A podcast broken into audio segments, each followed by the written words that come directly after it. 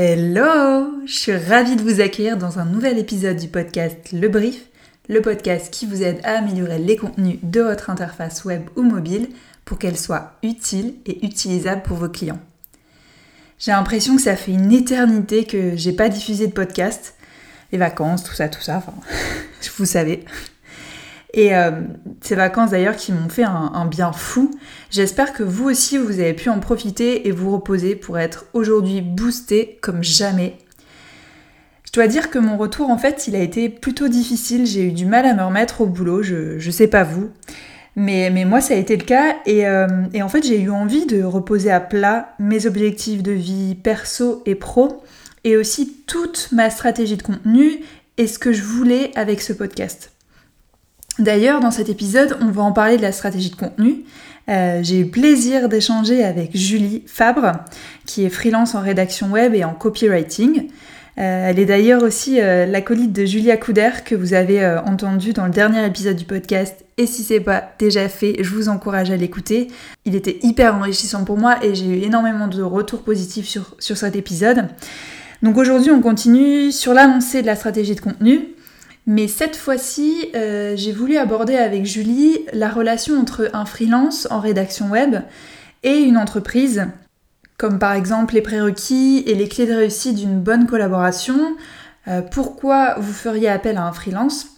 J'espère vraiment que cet épisode, euh, comme d'habitude en même temps, mais je voudrais vraiment que cet épisode vous soit utile si vous envisagez de démarrer ou d'approfondir vos stratégies de contenu et si euh, surtout vous envisagez de faire appel à un freelance spécialisé en rédaction web et en community management.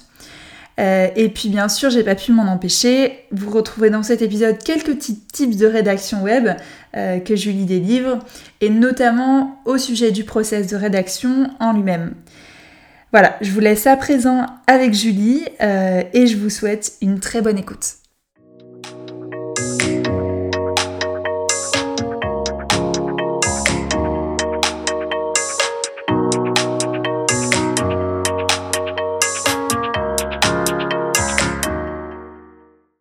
Donc salut Julie. Euh, salut. je suis ravie de, t'accueillir dans ce, nouvel épisode de podcast. Merci beaucoup d'avoir accepté euh, l'invitation.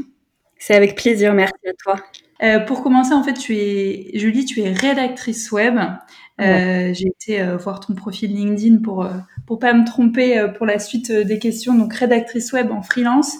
Et justement, c'est exactement ça dont on va parler euh, de ton parcours, de, de, ce que tu fais concrètement, parce que c'est vrai que le métier de rédactrice web, au final, euh, il peut être euh, vachement abstrait et sous-estimé, je trouve, par, par beaucoup d'entreprises. Et, et puis aussi, on va parler justement de la relation freelance, rédactrice web en freelance et entreprise. Donc, je pense que ça va être hyper, hyper intéressant. Donc j'ai vu que ça faisait dix ans en fait que tu étais euh, rédactrice web, ça commence euh, à faire pas mal. ça, ça me, quand je quand je fais, je donne ce chiffre, ça me, tout de suite ça me fait prendre conscience à quel point je suis vieille maintenant.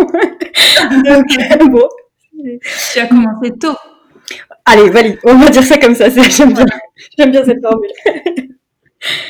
Euh, et en fait, qu'est-ce qui t'a poussé à faire ce métier-là? Alors, j'ai un parcours un peu atypique. Euh, est-ce que je repars de, du, tout départ Fais-toi plaisir. Alors, en fait, euh, j'ai suivi des études de lettres modernes. J'ai passé une licence que j'ai un peu... Euh, j'ai, je, j'ai pas vraiment pris de plaisir finalement euh, à suivre ce cursus et euh, je me suis en fait je me suis interdit d'abandonner avant d'avoir cette licence mais je savais très bien que euh, c'était pas forcément ça m'ouvrait pas forcément de porte derrière. À l'issue de cette licence j'ai pris un petit boulot alimentaire. J'étais surveillante dans un primaire collège lycée tout mélangé. Et, et là j'étais partie pour passer le concours de bibliothécaire. Donc quand tu connais mon caractère un peu aujourd'hui tu te dis que j'aurais euh, j'aurais vraiment pas été à ma place. c'est ça, c'est ça. J'aime pas le calme. Enfin, c'est un choix totalement déconnant. Mais écoute, j'avais pas vraiment d'option, donc euh, donc voilà, je me suis un peu lancée là-dedans. Et c'est à ce moment-là que j'ai rencontré euh, quelqu'un qui donc sur Clermont, j'habite sur Clermont. Clermont-Ferrand et lui il venait de quitter un gros poste enfin un poste à responsabilité finalement chez Michelin pour se lancer dans la création de sites web et comme on était simplement potes, il me demandait en échange de Morito il me payait en apéro. il me demandait de corriger un peu ses fautes et tout parce que lui, il était pas du tout à l'aise à l'écrit. Donc voilà, au début ça a commencé comme ça, je lui corrigeais, je lui faisais même peut-être des suggestions petit à petit parce que bah voilà, corriger parfois c'est un peu frustrant, juste les fautes en tout cas. Donc euh, voilà, et euh, à un moment donné il m'a dit mais tu sais si moi j'ai ce besoin là, je, euh, je pense que tous les acteurs du web finalement ont besoin de contenu, donc ont besoin de quelqu'un qui sait qui sait écrire. Déjà rien que ça. Et en fait, à l'époque, il y a dix ans, le métier de rédacteur web n'existait pas. C'était voilà, c'était des webmasters qui faisaient un peu aussi de, la rédaction ou des développeurs qui faisaient aussi un peu de contenu, etc. Et donc, bah voilà, avec le statut d'auto-entrepreneur, je me suis dit pourquoi pas le tenter parce que je prenais pas euh, très très peu de risques finalement, il n'y avait pas d'investissement, il n'y avait pas non plus euh, si pas de chiffre d'affaires, en tout cas pas de charge, donc c'était quand même ce euh, ce côté sécurité qui me qui m'a qui m'a poussé. Et, euh, et, voilà, du coup, je me suis dit, bah, je vais tenter euh, et je vais mettre entre parenthèses ce projet de concours de bibliothécaire. et puis finalement, euh, lui, il m'a tout de suite dit, de toute façon, je serai ton premier client. Euh, voilà, je vais enfin pouvoir te, te, te rémunérer à, à, juste titre, quoi. Donc ça a été mon premier client. J'en ai trouvé un deuxième derrière et en fait, euh, à eux deux, sur les, on va dire, les neuf premiers mois de mon lancement, ils occupaient tout mon temps. Ah ok. Donc c'est une, une, vraie chance parce que je sais à quel point c'est dur de trouver ses premiers clients. Donc euh, voilà comment ça a commencé et finalement ça s'est jamais arrêté parce que de fil en aiguille. Alors après cette personne-là, j'ai bossé avec elle pendant je crois huit ans euh, sur des projets divers, etc. Et, euh, et finalement voilà le, le, le, on va dire le flux de clients n'a pas cessé en fait au point que je remette en question finalement et mon statut et mon métier. Hmm. Et euh, ça, c'est la partie client. Mais pour le coup, il y a eu entre une partie formation, évidemment, parce que savoir écrire euh, quand tu sors de lettres modernes, donc tu sais écrire des dissertes et tout, il y a pas de souci. Mais pour rédiger pour le, et voilà, il y a forcément euh, des règles, des règles à respecter et j'allais dire une culture finalement à à comprendre et bah voilà à, à, intégrer finalement dans toutes les méthodologies et toutes les techniques de la rédaction web. Donc j'ai lu énormément. Euh, je me suis formée auprès d'un d'un grand monsieur qui s'appelle Laurent Bourrelli et qui, euh, qui est spécialisé dans le SEO. Donc euh, on a pris des cours de coaching euh, justement avec la personne, mon premier, mon tout premier client. Et voilà, bah, ça m'a permis de, de, mettre un pied dedans, un pied euh, concret avec un regard d'expert, un accompagnement d'expert. Et là, c'est là qu'a commencé mon auto-formation où j'ai commencé à mettre en pratique finalement tout ce qui m'avait montré et enseigné. Et il euh, n'y a que ça qui marche finalement. Après, c'est l'expérimentation, euh, mettre les mains dans le cambouis. Ouais, pratiquer au quotidien. J'ai adoré là que tu dises euh, me lancer en micro en micro entreprise parce que c'est pas risqué. Ouais. parce que c'est ça j'ai adoré parce que généralement on, on m'avait fait plusieurs fois la remarque et à toi aussi peut-être de dire mais c'est risqué de te lancer à ton compte, tu te rends compte machin. Donc donc j'ai adoré ce c'est vrai. Cette petite remarque là. C'est vrai, et en même temps, c'est le statut, en tout cas la forme juridique, qui euh, permet justement de prendre le moins de risques possible. Après, effectivement, je dis pas que c'est euh, ça, ça, se fait comme ça en claquant des doigts, en disant tiens, je vais me mettre auto-entrepreneur demain. Euh, évidemment que non, mais pour le coup, là, là, au, stade où j'en étais à cette époque, je me suis pas posé plus de questions que ça. Mais ouais, du coup, il y a dix ans, le, le métier de rédactrice web, de rédacteur web, il n'était pas encore euh, très répandu, quoi. Ça a explosé vraiment, c'est peut-être 3-4 dernières années. Ouais, peut-être même un petit peu avant, je dirais 5-6 ans, mais il y a 10 ans, euh, le, déjà l'intitulé n'existait pas. Quand j'ai fait ma déclaration d'auto-entrepreneur, j'ai dû mettre un truc euh, similaire ou qui s'en rapprochait, mais l'intitulé, ce métier-là n'existait pas en tant que tel. Hmm. Et aujourd'hui, maintenant, il y a euh, plein de termes pour désigner, euh, euh, pour parler de la rédaction web. Et, d'ailleurs, sur ton profil LinkedIn, tu, tu mets rédactrice web slash copywriter. Hmm. C'est quoi la différence entre les deux? Elle est un peu un peu opaque pour tout le monde, c'est vrai, même pour nous, parce que finalement, moi, de ce que j'en retiens finalement, c'est sous, sous, quelle ligne directrice, sous quel objectif, en fait, quel objectif va driver la rédaction. Et le copywriting, c'est euh, bah justement rédiger dans un objectif concret, souvent de vente derrière, donc des landing pages spécifiques. Euh, voilà, pour moi, c'est plutôt ça. Mais finalement, euh, quand on est rédacteur web, selon moi, on a un peu ces, ces multicasquettes. On est autant capable de rédiger euh, pour du storytelling, par exemple, qui est très, euh, ça peut être romancé, un peu scripté, etc. et, euh, et du, du, de la rédaction purement marketing, par exemple, pour une boutique en ligne ou des, ou des landings spécifiques euh, sur une campagne AdWords. Enfin, tu vois, ça, c'est, pour le coup, c'est juste la méthode qui change, l'objectif et tout ce que ça englobe derrière, la cible, le, le, le ton, le message, le support, absolument tout, quoi. Et euh, qui sont tes clients majoritairement? Tu as plusieurs secteurs d'activité, plusieurs euh, clients types ou euh? Alors déjà, ce que j'ai pas précisé, c'est qu'aujourd'hui, je suis plus auto-entrepreneur. On a créé une SAS avec mon acolyte Julia. Donc pour le coup, je suis plus freelance tel qu'on l'entend en tant que bah, micro. Tu es employée de ta société. Tout à fait. Je suis salariée. c'est ça. Ça fait bizarre de le dire, mais c'est ça. Et, euh, et, du coup, bah, la typologie de clients, en fait, euh, j'en ai pas vraiment euh, une qui s'est dégagée, si ce n'est que j'ai pendant plusieurs années à mes débuts, j'ai travaillé de bizarrement, hein, c'est le c'est le hasard qui a fait les choses comme ça, mais j'ai travaillé dans l'univers de la mode, la beauté. J'avais pas mal de clients dans cet univers-là, que ce soit des cosmétiques ou du matériel de coiffure, des choses comme ça.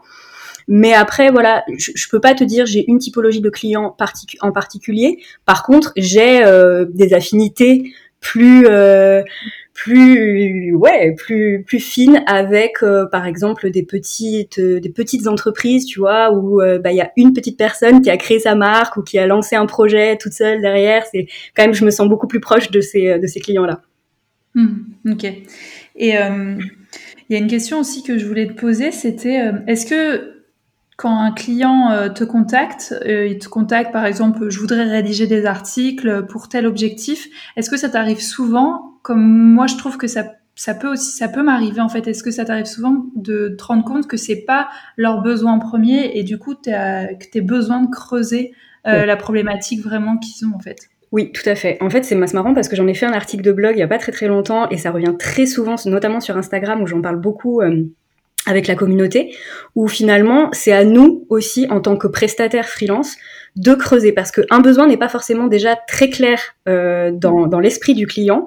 Il sait qu'il aimerait par exemple se lancer dans les réseaux sociaux ou alimenter son blog, mais l'objectif derrière est pas forcément très net. Euh, ils font ce choix-là parce qu'il faut être présent sur les réseaux sociaux ou parce que bah, leur blog est vide et qu'effectivement il faut l'alimenter. Et c'est à nous de creuser. Et je disais qu'une petite astuce, c'est au lieu de leur demander leurs besoins à, à ses prospects, c'est plutôt de partir de leurs problématiques. Qu'est-ce qui leur manque aujourd'hui? Euh, Bah voilà, qu'est-ce qu'ils aimeraient euh, euh, pouvoir en fait soit activer comme nouveau levier d'acquisition, soit bah voilà pour selon l'objectif de visibilité ou de ou d'image de marque, etc. Que nous on, on, puisse être force de proposition sur le meilleur levier à activer et surtout dans quel ordre de priorité. Hmm. Parce que c'est vrai, tant qu'ils ne savent pas leurs problématiques profondes et tant qu'ils n'ont pas défini vraiment le vrai objectif, euh, c'est sûr que ça va capoter par la suite, quoi. Ça va être euh, des commandes irrégulières ou euh, des publications régulières sur le blog d'articles, etc., quoi. Exactement. Et puis même, enfin, même à partir d'un besoin identifié du genre un article de blog, il faut aussi après répondre à toutes les questions de sous-objectifs. Sous Oula, c'était dur à dire ça. pour, par exemple, certains veulent alimenter leur blog pour apporter du poids en contenu dans un objectif de référencement naturel.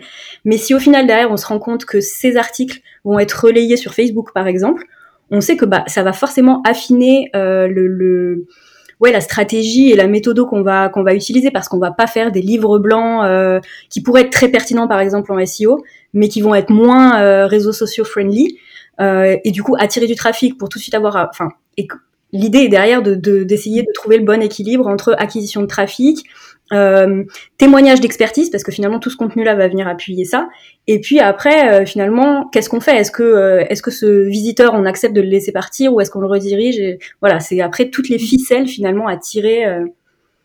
a posteriori. Et tu, parlais de SEO, c'est vrai que pendant longtemps, et tu as, dû le voir dans tes années d'expérience, on a souvent dit que l'écrit, notamment le blog, était mort. Euh, il y a eu, il y a eu des vagues comme ça, au profit de la vidéo et maintenant de l'audio. Et est-ce que pour toi, euh, l'écrit et notamment les, articles au travers d'un blog, ça a encore leur place euh, pour les utilisateurs ou alors c'est le plus souvent orienté SEO en fait? Euh, alors là, pour le coup, ça va être un mélange de mes croyances et de mon utilisation aussi de, du web. Et de ce que je peux lire euh, dans, le cadre de ma veille ou bah, de, des gens avec qui j'ai l'occasion d'échanger.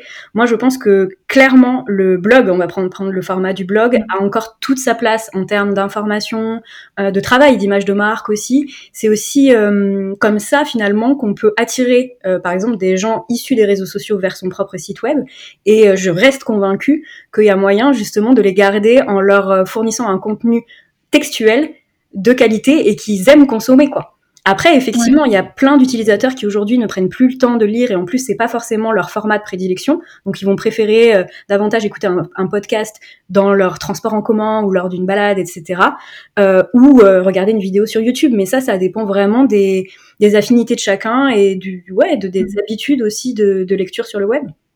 Ouais, parce que c'est vrai que j'ai parfois du mal. Euh, euh, il se peut que euh, des clients me disent, bah voilà, j'aimerais qu'on augmente le, le, rythme de publication et aussi j'aimerais avoir que des articles purement orientés SEO avec plein de mots clés et et moi, j'ai vraiment du mal avec cette notion de quantité. Je, je, je préfère largement la qualité. Et c'est vrai que ça peut être compliqué à faire comprendre. C'est beaucoup de pédagogie aussi que, bah déjà, on met plus autant de mots clés euh, qu'avant. Quoi, c'est vraiment un, un, un, champ, un champ sémantique. Et euh, et ouais, c'est beaucoup de pédagogie en fait pour faire comprendre qu'il faut que ce soit plus orienté utilisateur que SEO. Et de toute façon, le SEO, les algorithmes des moteurs de recherche, ça, ils le, ils le comprennent si ça répond à une demande utilisateur, quoi, un besoin utilisateur. Tout à fait, tu as dit des mots, euh, effectivement, je suis totalement d'accord, le champ sémantique en priorité, moi c'est comme ça que je vois le SEO. Après j'ai eu, tu vois, des discussions assez récentes justement avec des, un peu des experts du SEO qui continuent mmh. de produire du contenu en masse, euh, à la manière d'un cocon sémantique par exemple, des choses comme ça, pour augmenter le poids et la pertinence euh, sur des requêtes.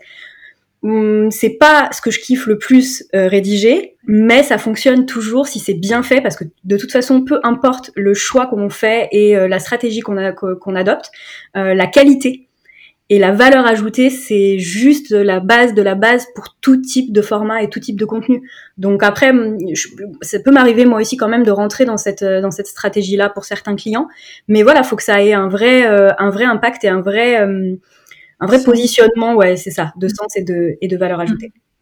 Ouais, et puis ça paye à, long terme euh, pour, euh, pour engager la confiance de, de ses cibles, quoi. Hmm. Oui, et puis ouais, pour envoyer quand même euh, autant de signaux possibles que possible à Google.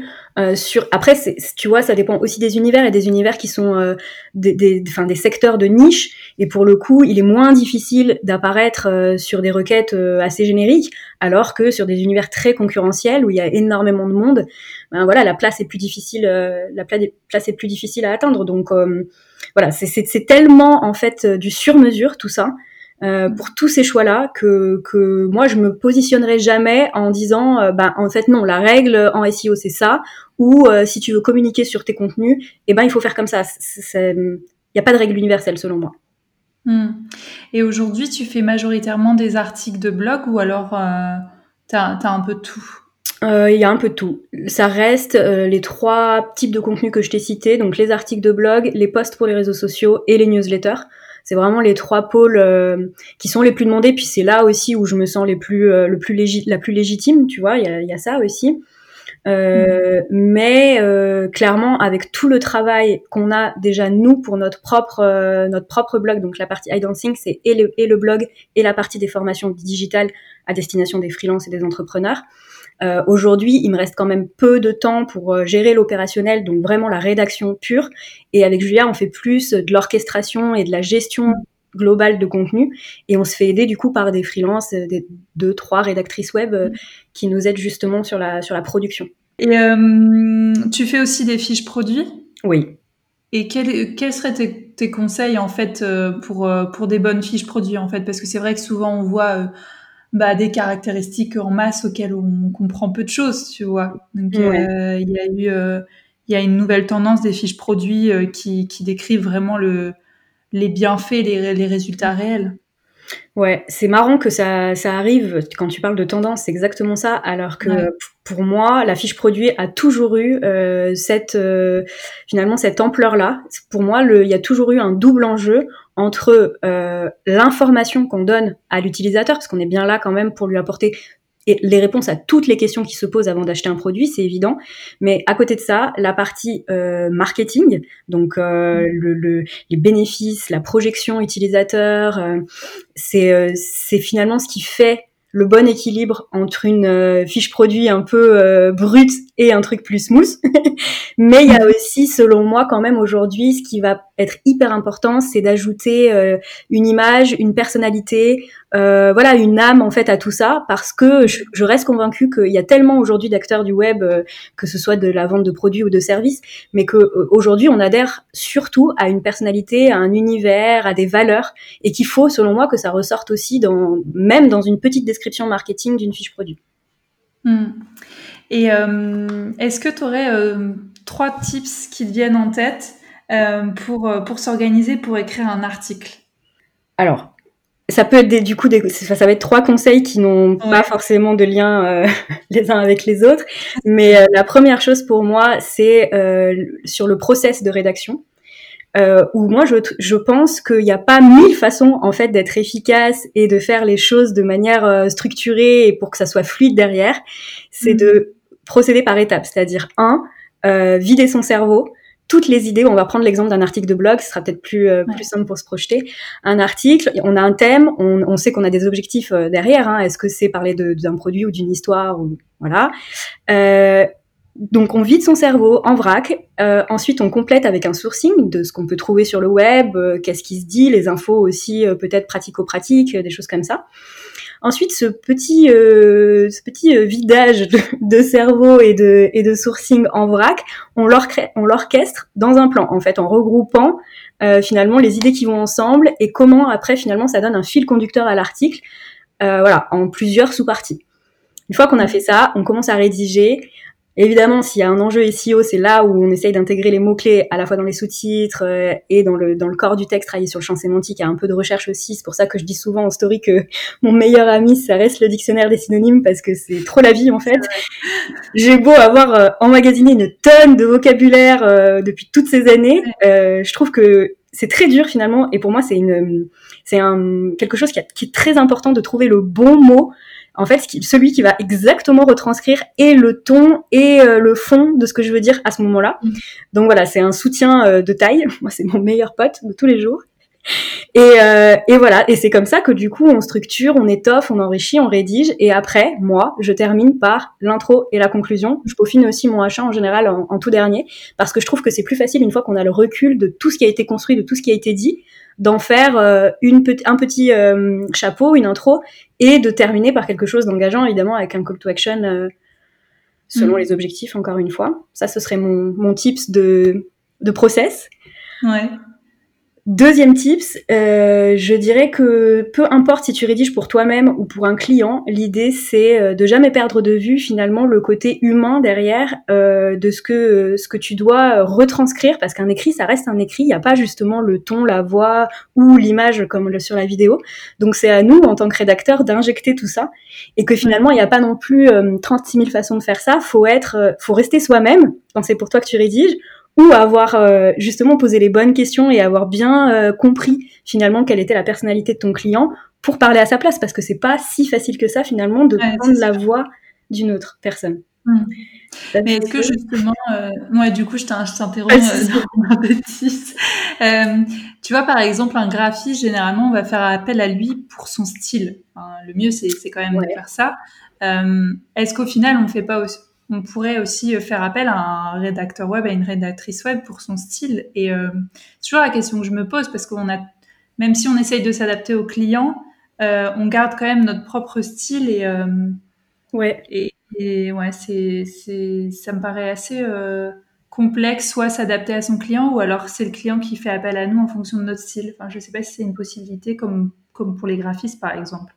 Ouais, tu vois, je me pose un peu la même question que toi, et je pense pas qu'il y ait de réponse euh, manichéenne à ça. effectivement, mm. contrairement peut-être à un travail euh, créatif de, de graphiste, euh, là pour le coup, effectivement, on peut pas se détacher de notre plume, de notre façon finalement d'aborder ben, les mots, le choix des mots, la, la, manière dont on, dont on les, dont on les couche sur le papier. Ça fait partie justement de l'âme du rédacteur, de la plume du rédacteur. Mais après, c'est là où c'est un peu contradictoire, mais c'est la réalité. Ce profil de rédacteur qui a sa plume doit aussi avoir ce côté caméléon pour bah voilà prendre la peau et le, la plume de, de, la personne pour, le, pour laquelle il rédige. ouais. Je, ouais, je me pose un peu les mêmes questions que toi et je me demande souvent si euh, on fait appel à nous pour parce qu'on a été recommandé et que peu importe en fait finalement la personne sait que c'est du travail de qualité ou est-ce qu'il vient parce qu'il a adhéré à cet univers euh, et à cette plume. Je, je me pose mm. aussi la question. Et euh, du coup, troisième tips, je t'ai arrêté dans. alors, alors troisième tips, euh, en fait, je t'avoue là, il y en a pas qui me vient, donc euh, je dirais que pour moi la base de la base de la base, c'est ne jamais envoyer un, un contenu texte. J'allais dire, est-ce que ça se vérifie dans d'autres formats? Je sais pas. Je vais garder ma spécialité quand même, mais pour l'écrit, en tout cas, on a le, on a le, la possibilité de faire un premier jet, ensuite venir relire, étoffer et d'envoyer que après et la relecture et la correction euh, des fautes, mais même pas que des fautes d'orthographe, mais après on se rend compte souvent avec le recul que telle phrase pourrait être euh, scindée en deux parce qu'elle est un peu lourde à lire. Euh, c'est des choses que une, une, une, tout de suite à chaud sur la, après avoir fini de rédiger qu'on ne voit pas, on n'a pas le recul nécessaire.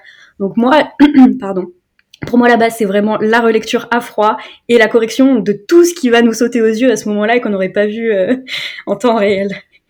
Et ça me fait penser, est-ce que comme moi, tu es devenu psychorigide quand tu vois des, des textes ou euh, faits par des amis ou par des clients ou euh, des mails envoyés et à la moindre faute ou au moindre euh, sens de la phrase, tu as envie de tout retourner? Totalement, mais je crois que je suis pas devenue, je crois que je suis comme ça de base. ça m'a toujours, ça toujours piqué les yeux de voir des fautes d'orthographe. J'ai toujours eu envie d'améliorer des contenus que je vois et qui me semblent un peu et qui me semblent en fait desservir le fond tu vois ce que je veux dire? La forme dessert le fond, si je trouve ça super frustrant, super rageant. Et après, tu vois, je vais mettre quand même un gros, euh, un gros bémol, non, je sais pas le mot que je cherche, mais euh, à tout ça, parce que là, tu vois, dernièrement, j'étais tellement dans la production de mille choses, tellement éparpillée, avec un planning, euh, voilà, où je courais après le temps en permanence. Et tu vois, ça m'a permis de ravaler un petit peu tout ça, parce que je me suis rendu compte que je laissais traîner des fautes que je voyais même pas, en fait. J'étais tellement concentrée sur le fond que bah ouais, je, je, il m'est arrivé même en story où je fais des, des, fautes en ce moment, je me dis il faut vraiment que je repose mon cerveau parce que ouais, c'est ça et finalement même moi la psychologie comme tu dis, on n'est pas à l'abri finalement quand on est concentré sur autre chose ou qu'on est peut-être un peu dépassé aussi euh, voilà d'un point de vue euh, d'un point de vue planning, gestion etc. Bah, finalement qu'on en laisse passer nous aussi quoi. Ouais. Et euh, là, par exemple, si je prends l'exemple euh, d'un dernier, d'un des derniers articles de blog que tu as écrit, par exemple, pour I Don't Think I Feel, ouais. euh, en fonction, je sais pas combien, combien il peut y avoir de mots, mais combien de temps tu as pu passer sur un article, je sais pas, euh, ça doit peut-être faire 1500, 2000 mots peut-être? Ouais, on est à peu près entre, en tout, pour donner une fourchette plus large, parce que ça dépend quand même des thèmes, on est entre 1000 et 2000 mots en général, jamais moins de 1000. Euh, là aussi, la réponse va quand même dépendre du, sujet parce que tout ce qui va influer quand même sur ce temps passé-là, en dehors de la rédaction, ça va être le sourcing, recouper les informations. Euh, voilà, il y a, pas mal de paramètres qui peuvent influer sur le temps passé. Mais en moyenne, moi, je suis quand même une rédactrice lente. C'est-à-dire que j'aime, euh, en fait, je, je, je suis euh, peut-être un petit peu aussi trop exigeante et euh, je je vais jamais faire un truc en me disant oui on verra ou ouais ça je le laisse mais je suis pas convaincue. Jamais c'est pas possible. Après je j'endors pas la nuit et tout. Donc euh, je prends je sais que je suis assez lente je prends mon temps euh, donc en moyenne pour rédiger un article. Bah tu vois le dernier le dernier que j'ai rédigé sur le blog bah c'était les les neuf mauvaises pratiques qui étaient sanctionnées par Google en SEO justement je pense que je l'ai écrit en deux heures deux heures et demie. Deux heures et demie au total? Dans, ouais, au total, à partir du moment où je me suis... Donc le sujet était déjà choisi, avec lui on, on s'était déjà mis d'accord, donc après voilà, le temps de, comme je disais, vider mon cerveau, ensuite compléter avec du sourcing, faire mon plan rédigé, ouais, on est sur deux heures et demie à peu près. Hmm. Bah, ça, ça, me rassure quand même, parce que c'est vrai que euh, j'avais entendu, lu, etc., que euh, un bon rédacteur web en euh, une heure c'était plié, et c'est impossible d'aller dans le fond en si peu de temps et encore plus si, si tu t'écris sur un sujet que tu, tu maîtrises pas du tout. Enfin, moi, je, je, suis, je suis spécialisée surtout dans la santé. Euh, là, j'ai un article sur l'hémophilie à écrire. Mm. Euh, c'est méga technique et ben non, je peux pas écrire en une heure, quoi. Non, mais c'est clair.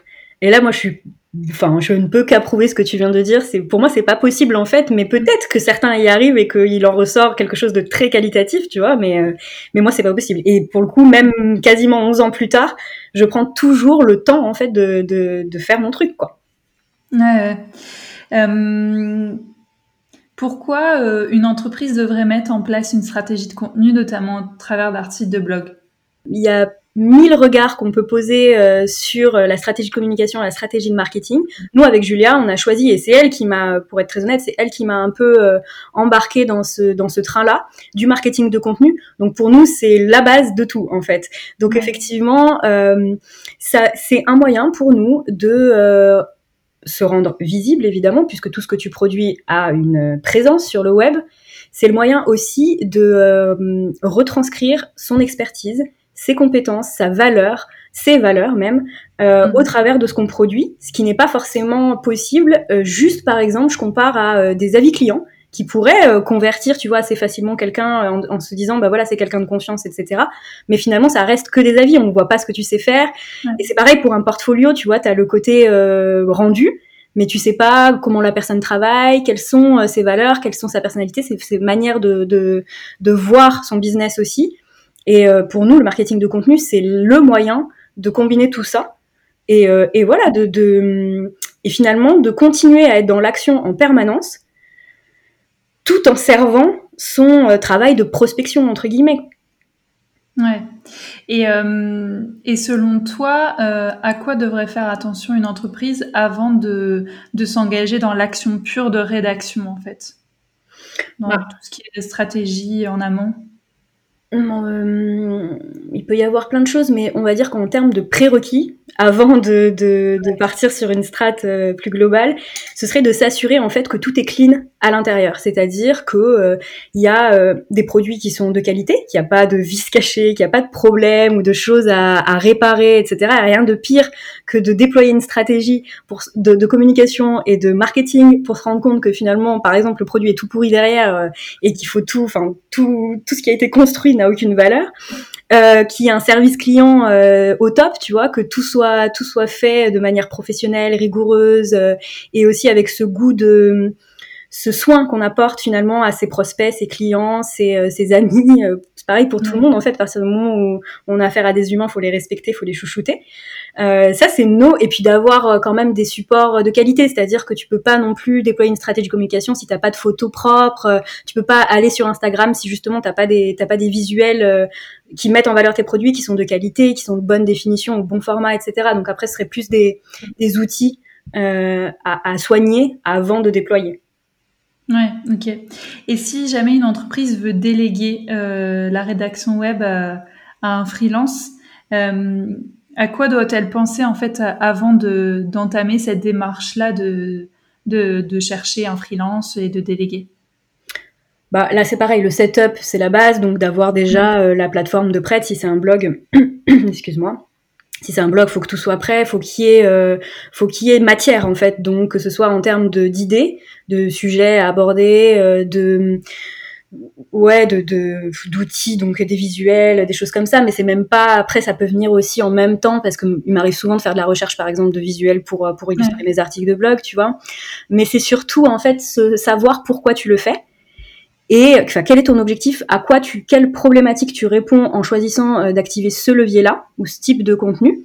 Mais finalement, c'est ce que, ce que ça rejoint ce qu'on disait tout à l'heure. Tu, en tant que prestataire, à qui, à qui on te délègue justement ça, tu es en mesure aussi de, de driver et d'aiguiller pour euh, pour essayer de périmétrer un peu tout ça, de tracer une ligne directrice. Euh. Donc finalement, il n'y a pas, tu vois, tu peux aussi répondre et aboutir à une collaboration de qualité, même si le client en amont n'a pas forcément euh, n'est pas prêt à se lancer. Ça va être aussi à nous peut-être de faire un petit travail d'éducation et de et de conseil, tout simplement. Et euh, du coup, utiliser une, une, collaboration de qualité. Donc, ce serait quoi un peu les, les conditions de les clés de réussite d'une collaboration de qualité? Donc, tu disais euh, l'éducation, de la pédagogie. Il y a d'autres choses aussi? Euh, ouais, alors il y aurait euh, le côté euh, communication entre, on en parle souvent avec Julien, entre le client et le prestataire, c'est hyper important en fait. Il faut que les choses soient claires, fluides, qu'il y ait un suivi en permanence en fait. Que par exemple, quand un client fait appel à un freelance, euh, je pense qu'il attend de lui euh, d'être informé en temps réel de son avancée, de ce que, de, des problématiques éventuellement qu'il rencontre, et qui est pas, tu vois, entre la commande et le et le livrable, un espèce de néant de communication. Pour moi, c'est un peu super important, même si c'est juste un petit mail pour dire que bah voilà, ça avance bien, c'est la base. Et c'est ce qui fait aussi que la confiance s'instaure, que tu vois, il y a, hum, que finalement le client se sent rassuré d'être d'être entre de bonnes mains et que et qu'une fois qu'il a le rendu, bah voilà, il peut y avoir des échanges aussi, euh, des améliorations, des, des, modifications, mais que finalement ça se fait aussi dans ouais dans la confiance et dans le respect finalement des compétences de chacun, l'expertise, parce que si on fait confiance à quelqu'un, c'est aussi parce qu'on parce qu'on choisit de faire confiance à son expertise. Donc euh, voilà, ce serait ça pour moi en priorité. Ok. Euh, et il y a toujours un enfin, tu, tu l'appelles souvent comme ça, un brief euh, avant mm. de, de, commencer. Euh, quel type de questions généralement tu poses euh, aux clients? Bah, il y a des questions très basiques qui sont. Mm. En fait, ça dépend parce que il y a une série de questions qui interviennent avant de faire le devis.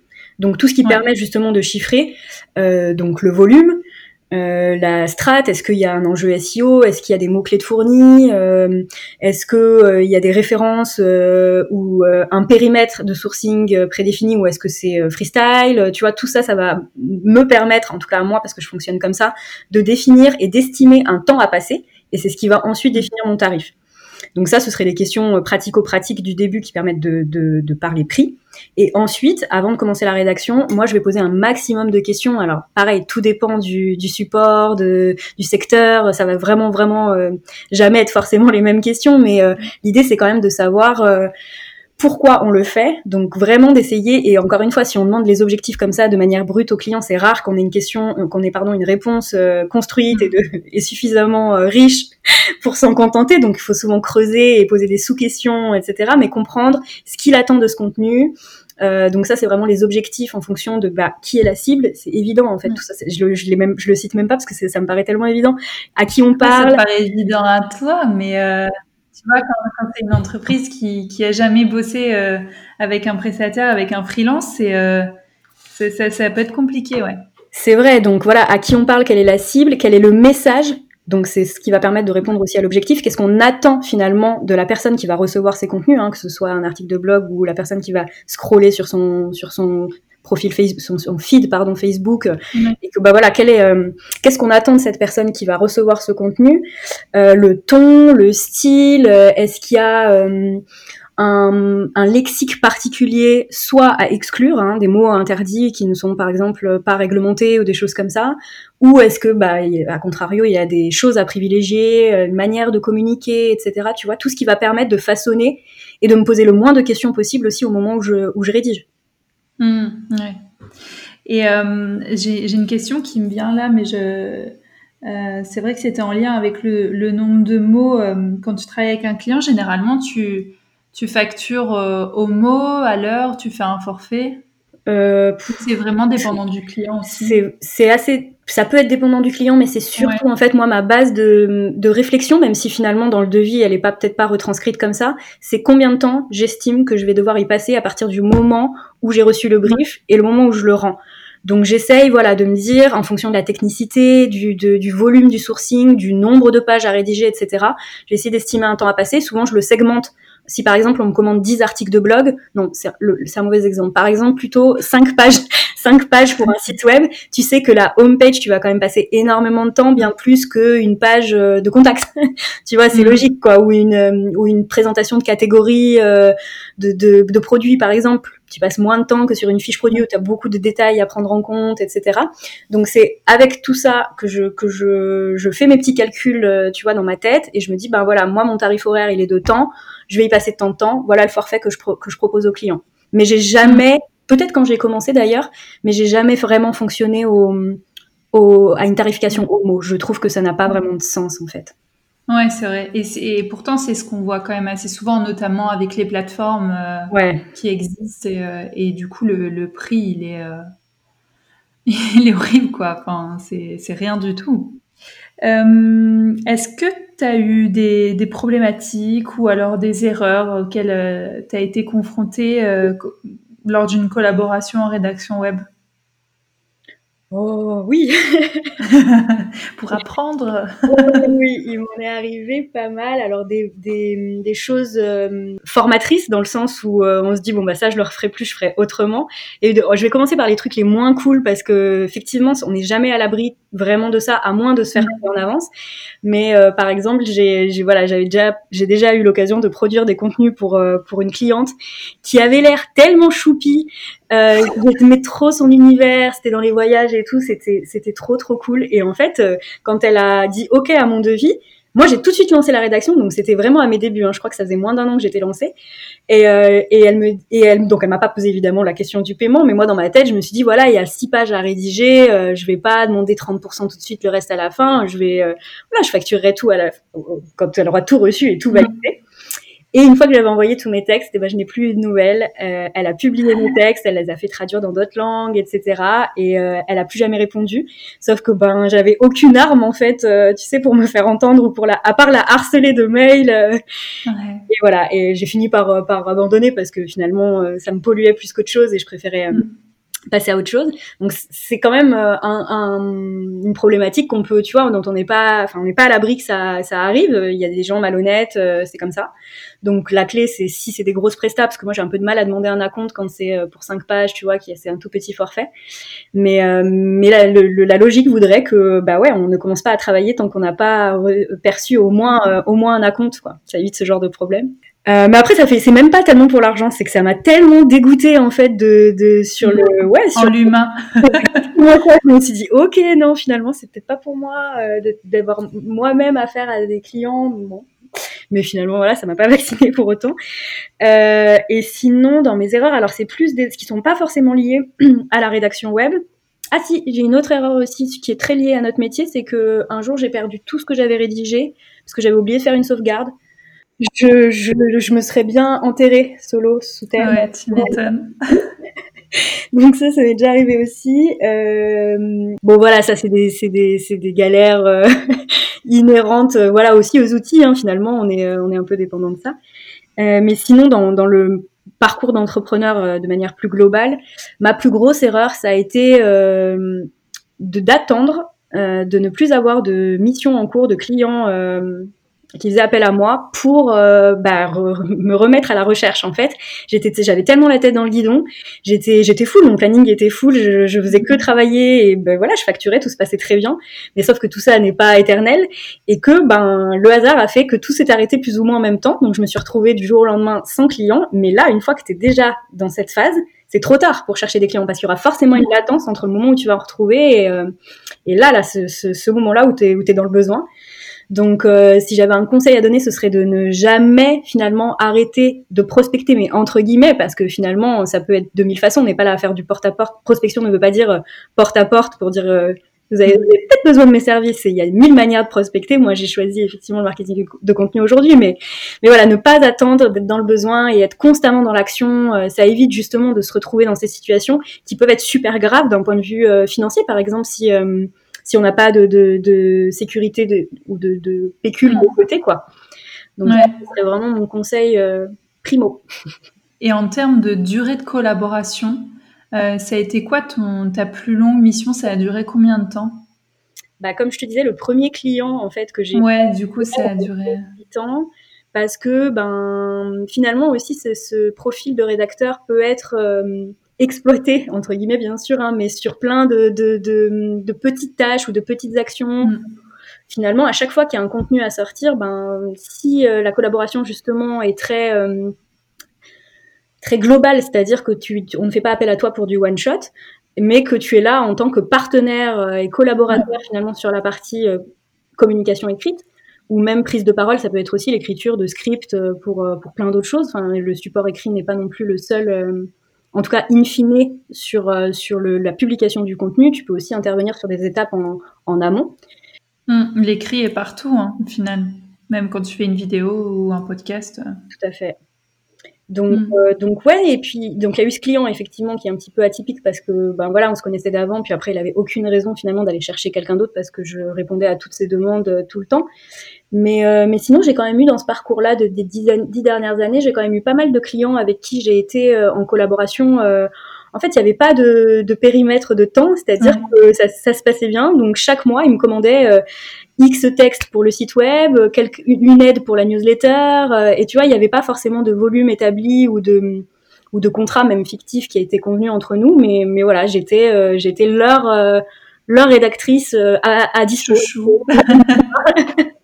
Donc ça c'est chouette franchement de pouvoir euh, mm. avoir quelques quelques collabs de ce genre euh, sur sur le voilà sur le long terme mais aussi sur la confiance sur le côté euh, où voilà t'es t'es leur leur porte-parole. Mm. C'est toujours plus enrichissant aussi pour toi. Ouais. C'est clair. Participer à un projet vraiment. Et tu parlais, donc on a beaucoup parlé d'articles et aussi de contenu sur les réseaux sociaux ou newsletters, mais tu parlais aussi de pages web. parce qu'aujourd'hui, je trouve que euh, oui, on, met euh, plein de billes sur la stratégie de contenu euh, avec des articles ou avec du community management sur les réseaux sociaux. Et on en oublie, je trouve, les pages web, en fait. Vraiment, quand le, site se crée, on en oublie le contenu du site, en fait, je trouve. Ouais, t'as pas tort. Et en même temps, c'est vrai que l'internaute aujourd'hui, quand même, dans son parcours d'utilisateur et son comportement aussi selon le, la typologie de la plateforme, est assez, euh, comment dire, ils vont à l'essentiel en fait. Euh, mm. Il y a la page à propos qui est toujours la plus, la page la plus consultée après la homepage parce que c'est souvent comme ça que vers cette page qu'on redirige. Mais tu vois, ça, ça, ça fait la boucle avec ce que je disais tout à l'heure de l'adhésion à un univers, à une personnalité, à une histoire, à des valeurs. Parce que euh, moi, en tout cas, si je devais conseiller de mettre le paquet sur une seule page d'un site web, d'un site vitrine du moins, ce serait cette page à propos, tu vois. Et euh, effectivement, euh, avant, et puis il y avait aussi euh, tellement le, le, la guerre du SEO qu'il fallait rédiger des pages avec beaucoup de contenu à l'intérieur. Je, je, je, fais quand même partie de ceux qui consomment moins ce genre de pages aujourd'hui, même si voilà, je découvre un univers ou une marque ou, ou une entreprise quelle qu'elle soit, je vais davantage aller aux encarts ou aux pages qui m'intéressent, donc à propos, éventuellement voir quelques références ou des choses comme ça, mais je suis moins je suis moins dans la lecture des, de toutes les pages qui peuvent être, euh, qui peuvent être publiées. Hmm, ok. Euh, J'aurais une dernière question. Euh, Qu'est-ce que tu aimes dans ton métier? Qu'est-ce qui fait que tu, tu poursuis l'aventure? Franchement, il y a, y, a, y a, trop de choses. En fait, j'aime trop, euh, j'aime trop ce métier. J'aime trop l'univers aussi que qu'on a créé, enfin que Julia avait créé et que sur lequel je l'ai rejoint. C'est, en fait, c'est ça qui m'anime et qui fait que je me lève avec le smile tous les jours du moins la plupart du temps. Julie a tout le temps le smile en tout cas. c'est pas très, c'est pas vrai. bah, c'est parce que tu te montes sur les réseaux avec le smile. Ouais. ou en train de chanter ou de danser. C'est vrai, c'est vrai. Après, je suis, je suis un petit, euh, petit troublion, tu vois, c'est aussi ce qui me caractérise. mais euh, mais je suis comme tout le monde, tu vois, j'ai aussi des moments euh, super down où je me lève et je me la, la, première chose que je fais en me posant le pied par terre de mon lit, c'est pleurer parce que bah il enfin je suis pas dans un bon mood, j'ai des merdes comme tout le monde, des galères, etc. Mais bon, le l'envie en fait de se mettre au travail, elle est quand même, quand même là plus que jamais et euh, tous nos projets, c'est vrai que c'est c'est surkiffant en fait. Donc donc c'est ça ça motive et ça fait euh, en sorte finalement que tous les côtés un peu plus euh, un peu plus noirs même dans sa vie perso aussi euh, bah, passent un peu en second plan parce que tu es focus sur un truc qui te fait euh, qui te fait vibrer mais mmh. ce que j'adore alors dans la rédaction web pour quand même répondre à ta question c'est que pour le coup je pense que j'aimerais moins ce métier si je l'avais fait en tant que salarié pour une seule entreprise parce que le côté redondant, euh, monothématique. Euh, Au bout de trois mois, tu, tu te lasses, quoi. C'est ça. À moins d'être sur un secteur ou euh, ou une marque, voilà, qui est qui est où, où il y a du renouveau en permanence. Mais sinon, euh, c'est vraiment tout ce que j'ai toujours adoré aussi dans ce métier en freelance, c'est de faire euh, des choses différentes, d'aborder, de découvrir des univers, mais innombrables que j'aurais jamais pensé euh, approcher. Tu vois, à une période, je travaillais en simultané sur, je sais plus, une dizaine de projets, et je, me souviens, j'en avais fait la liste dans un article de blog, et en fait, c'était, limite c'était de la schizophrénie parce que tu passais de de cerveau en cerveau et de tu changeais de peau comme un caméléon ce qu'on disait tout à l'heure. Et en même temps voilà c'est peu c'est un côté un peu euh, usant quand même parce que ça demande énormément d'énergie et puis de de curiosité de voilà. Mais euh, c'est ce qui fait aussi la valeur euh, finalement c'est jamais monotone c'est jamais ennuyeux voilà, c'est ce que j'adore dans ce métier-là et aussi d'avoir le pouvoir entre les mains de retranscrire exactement quelque chose, tu vois, par les, par les mots. Mm. Ça m'a toujours fasciné. Même à la fac, c'était peut-être le seul plaisir que je prenais dans cette, dans cette licence. Mais du coup, en disant, euh, tu dois avoir une sacrée culture euh, générale, quoi. ouais, mais alors des trucs parfois qui me serviront jamais, tu vois. Genre quoi? Le, premier truc qui me vient à l'esprit, c'est que, bah non, j'en ai deux, allez, deux différents. Euh, je sais, par exemple, euh, absolument toutes les pièces détachées euh, d'un couteau de poche. Exactement comment il etc. Les différentes matières de bois. Ah tiens, en parlant de bois, j'ai aussi travaillé quelques mois pour une boutique en ligne de, bah, en fait, des matériaux de bois, donc du lambris, du parquet. Tu vois, j'ai appris, je sais. Alors aujourd'hui, je pense que j'ai pas retenu, mais parce que heureusement que mon cerveau fait le tri quand même sur ce dont il a besoin de garder. Sinon, je pense que je deviendrais folle. Mais je savais une période poser du lambris. Euh, voilà, poser du parquet, etc. Et non, le plus gros, le plus gros truc que je pense jamais je pourrais, même en société, tu vois, je pourrais pas le placer, c'est euh, les, les moteurs de machines agricoles, donc spécialisés dans le BTP, tout ça. voilà, je connais des marques, je connais des, des, comment ça fonctionne, etc. Alors que c'est loin, c'est loin de m'intéresser à la base. bah écoute, euh, c'est sur cette note positive que je te propose de d'arrêter euh, ce, podcast. Merci beaucoup pour euh, ces échanges.